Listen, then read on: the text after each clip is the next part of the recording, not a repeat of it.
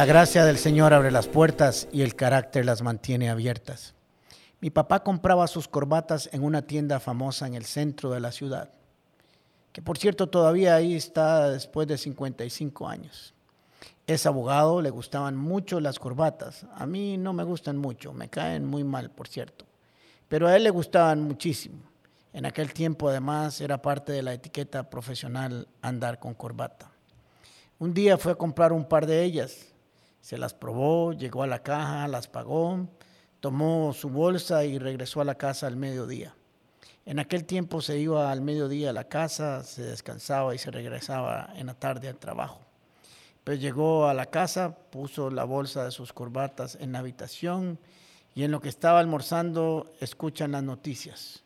Un ladrón muy astuto, posiblemente un hombre experimentado, se había robado de esa tienda todo el dinero de las ventas del día anterior y la planilla a la vista de todos. Bueno, mi papá hace algunos comentarios de que qué salvada que él había estado en la tienda en la mañana y que no se había topado a ese ladrón. Terminó de almorzar y hacer la, la siesta.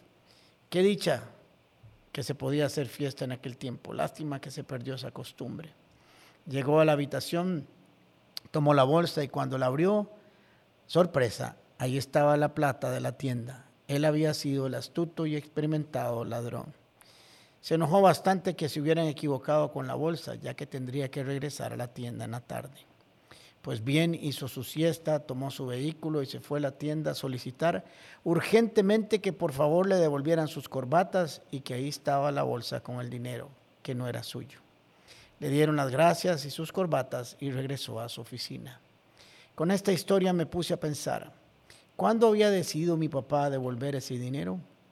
¿Lo decidió cuando le pasó, cuando abrió la bolsa y vio el dinero, o mucho antes, desde que había sembrado un principio en su corazón? Desde hace muchos años había decidido que sería honesto, o cuando lo hizo. Creo que todos deseamos ser bendecidos. Todos deseamos ser bendecidos y exitosos para que nos vaya bien, y ese es un buen deseo. Algunos están tan interesados en ser exitosos o bendecidos que pasamos por alto los principios, valores éticos y de fe con tal de obtenerla. La mayoría de los problemas de nuestra sociedad, del mundo de hoy y del mundo del pasado también, son ha sido problemas relacionados con el dinero y el amor a las riquezas. Popularmente se piensa que hay que hacerlas y obtenerlas a cualquier costo, sin importar por encima de quién sea o de quien se pasa por encima. Jesús nos enseñó que el amor a las riquezas es el principio de todos los males y no el dinero, sino el amor hacia ellas. El problema no es el dinero, lo malo es lo que hacemos y el daño que causamos tratando de alcanzarlos. La mayoría de los hombres tienen puesto su corazón en las riquezas materiales, pero generalmente se equivocan en lo que desean y en el modo de obtenerla. El Salmo 27.2 nos dice, de nada sirve trabajar de sol a sol y comer un pan ganado con dolor cuando Dios se lo da a sus amigos mientras duermen. La riqueza que debemos esperar no es por medio de la codicia o del afán, sino a través de la bendición de Jehová, de su favor y su gracia. Esta es la bendición que enriquece y no añade tristeza, pues al venir acompañada de la presencia de Dios libra al hombre de la ansiedad y preocupaciones que trae consigo una fortuna mal adquirida. ¿Cuántos conocemos amigos y parientes que han ganado grandes sumas de dinero, pero si los observamos correcta y detenidamente, sin envidia, lograremos ver que han perdido mucho más de lo que han ganado, porque perdieron familia, paz y en muchos casos su salud.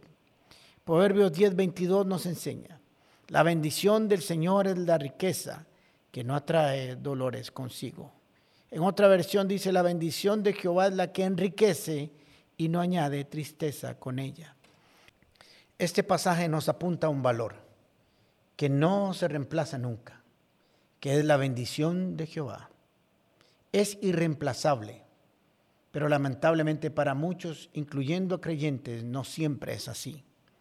La bendición, el éxito y la riqueza deben llegar a nuestras vidas, a nuestras manos, por la vía de la presencia y el favor de Dios.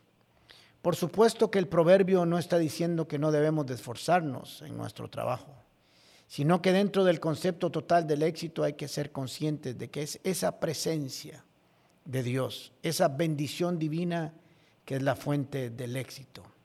La bendición de Jehová es la que enriquece y no añade tristeza con ella. No añade tristeza con ella, lo contrario a la riqueza que no viene de Jehová, que viene acompañada de dolores y tristezas. Primera Timoteo capítulo 6, versículo 10 nos dice, el amor por el dinero causa toda clase de males. Por querer tener más y más dinero, algunos se han desviado de la fe y se han causado grandes sufrimientos. Puertas, con el pastor Alejandro Castro es otra producción de La Comu Podcast. Música por Chisco Chávez. Temas de Luis Fernando Caravaca y voz adicional de Jorge Vindas. Y si no lo has hecho todavía, suscríbete a Puertas el Podcast en Spotify o iTunes Podcast. Puedes seguirnos en nuestro Facebook, Instagram o YouTube como Comunidad Paz. Recordad, Paz se escribe con S. ¿Sabes por qué?